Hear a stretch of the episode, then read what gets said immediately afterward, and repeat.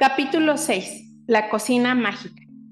Imagina que tienes en tu casa una cocina mágica que te proporciona la cantidad que deseas de cualquier comida del mundo.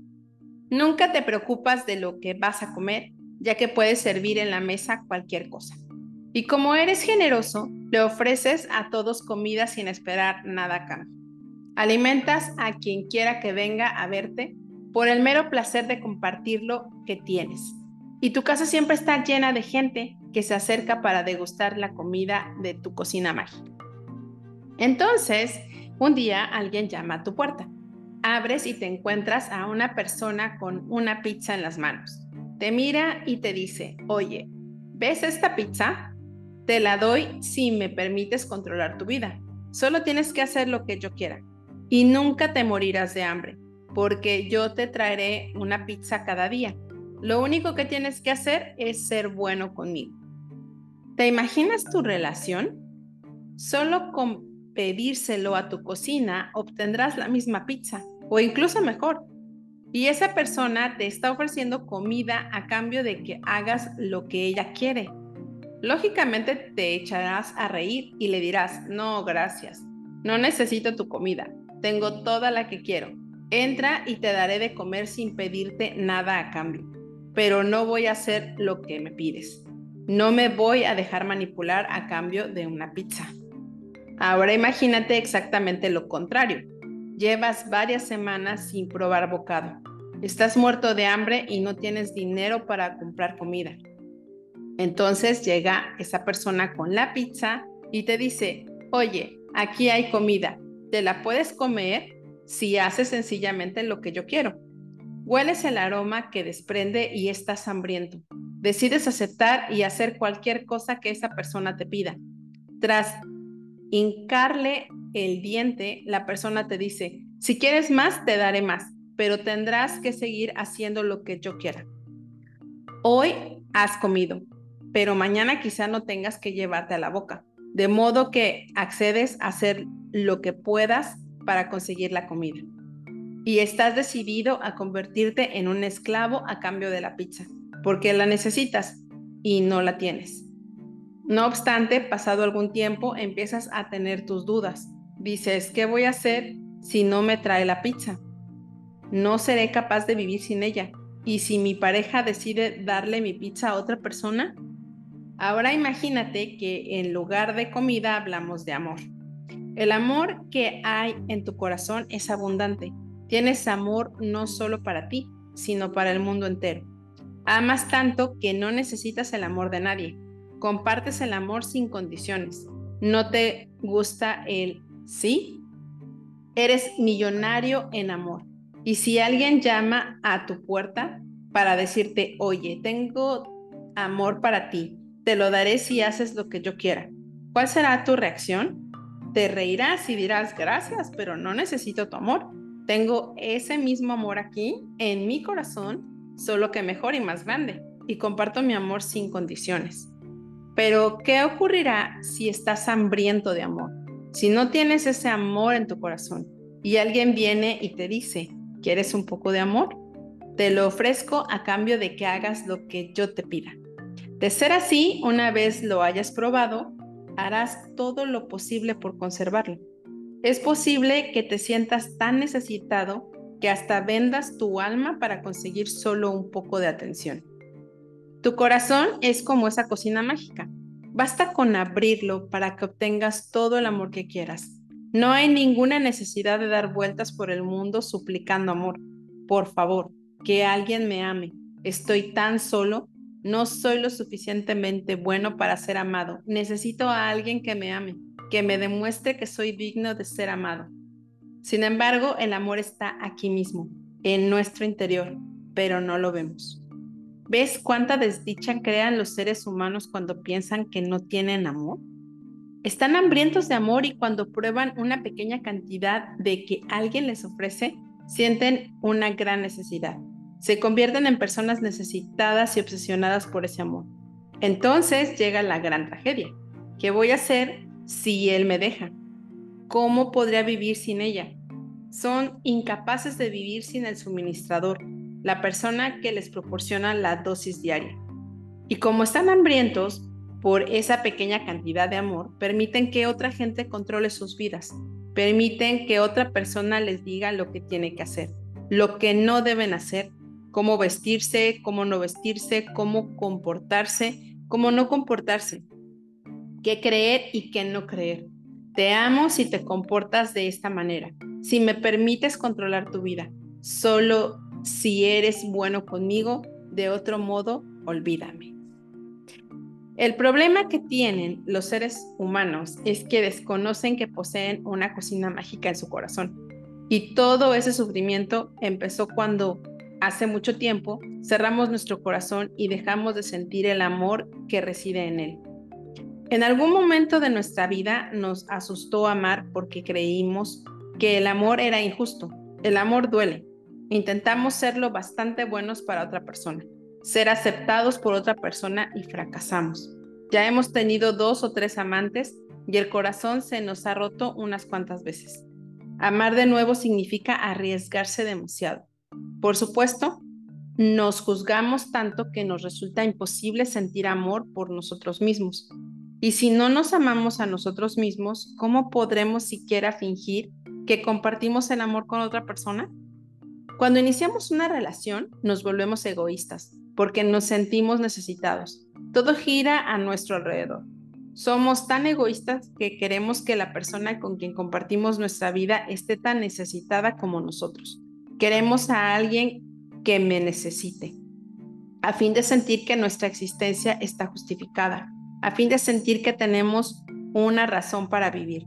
Pensamos que lo que buscamos es amor, pero lo que buscamos es a alguien que me necesite, alguien a quien podamos controlar y manipular. Pero esta guerra de control en las relaciones humanas existe porque fuimos domesticados para competir por el control de la atención. Lo que llamamos amor, alguien que me ame, alguien que se preocupe por mí, no es amor, es egoísmo. ¿Cómo es posible que funcione? El egoísmo no funciona porque en él no hay cabida para el amor. Ambas personas están hambrientas de amor. Cuando comparten el sexo, prueban un poco de ese amor y se vuelve adictivo porque están hambrientos de amor.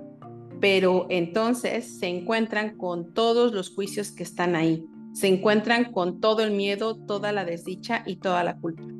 Después nos ponemos a buscar consejos sobre el amor y el sexo.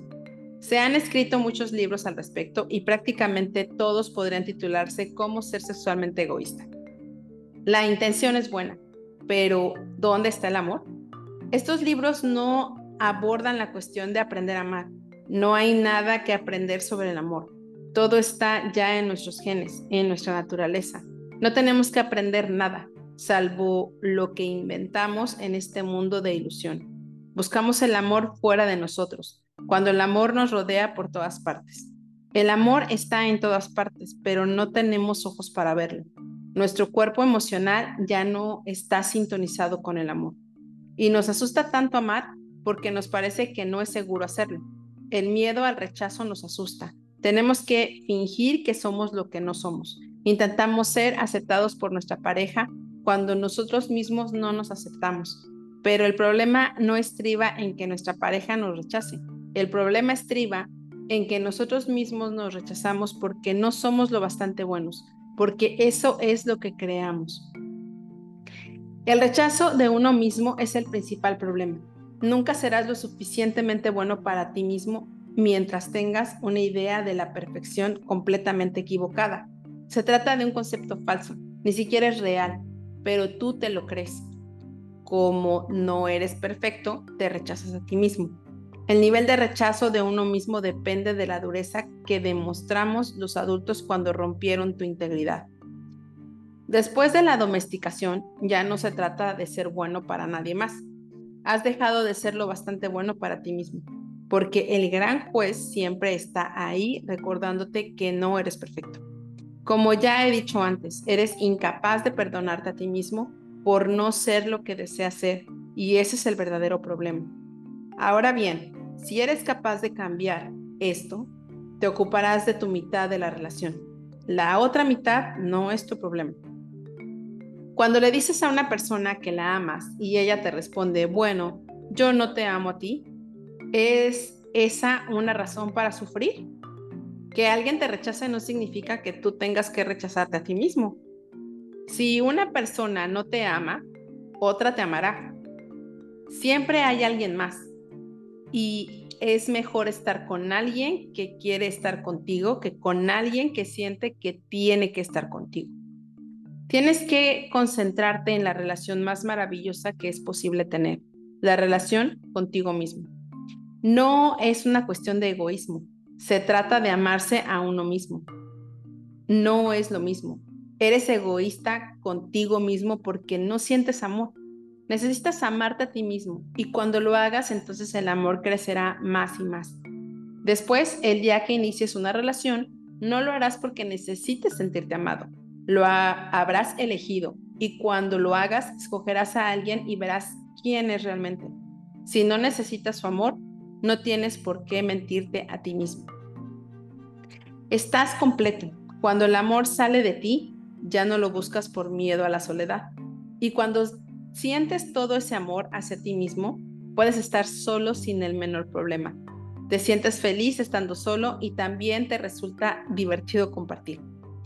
Si me gusta y salimos juntos es porque queremos sentirnos celosos, porque tengo necesidad de controlarte o tú tienes necesidad de controlarme a mí.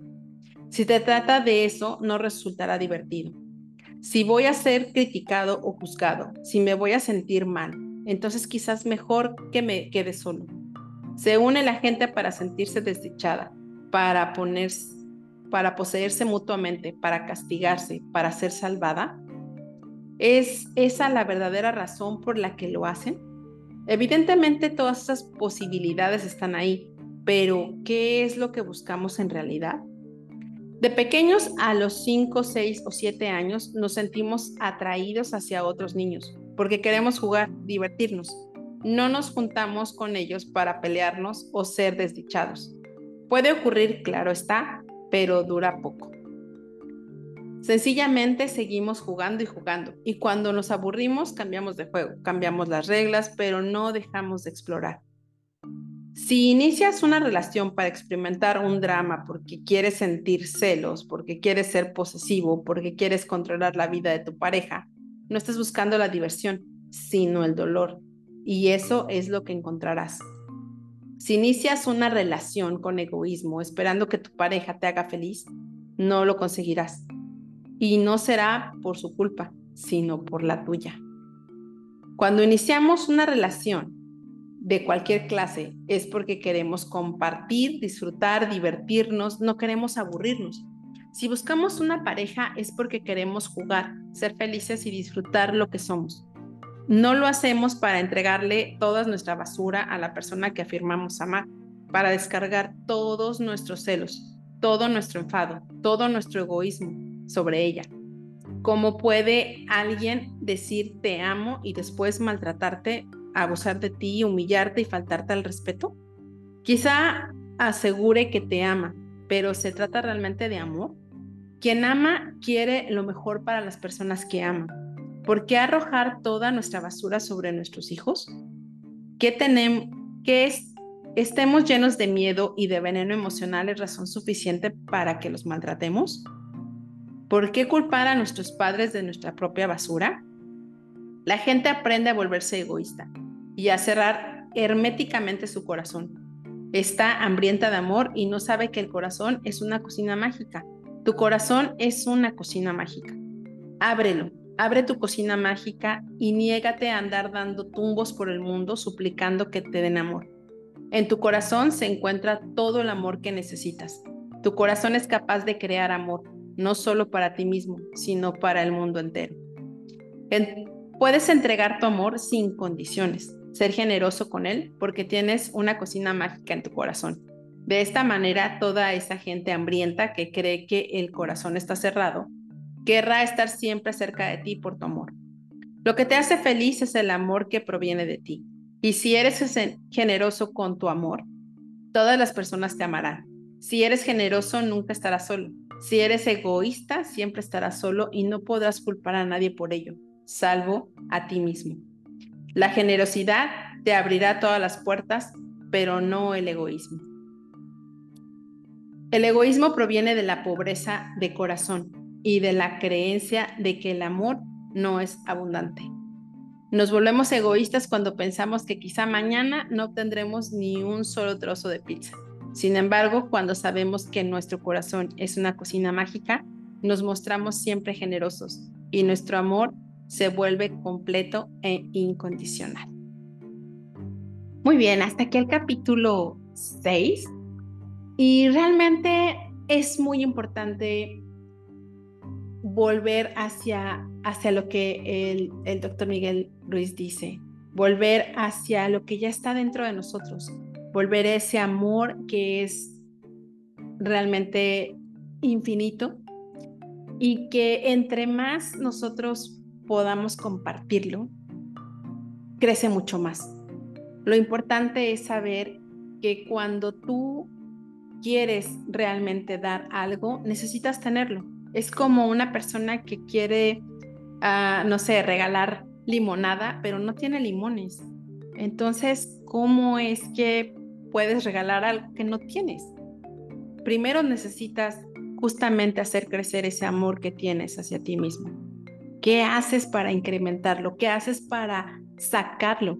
Si no lo tienes, si no sabes cómo, necesitas empezar a aceptar quién eres, lo que eres, incluso con algo tan sencillo como mirarte al espejo. Hay técnicas que realmente te pueden ayudar a empezar a saber que el amor que hay dentro de ti es infinito y que es muy grande y que si empiezas a amarte y aceptarte, en tu corazón no va a caer el egoísmo. Al contrario, podrás amar a muchas más personas. Nos escuchamos en el próximo capítulo.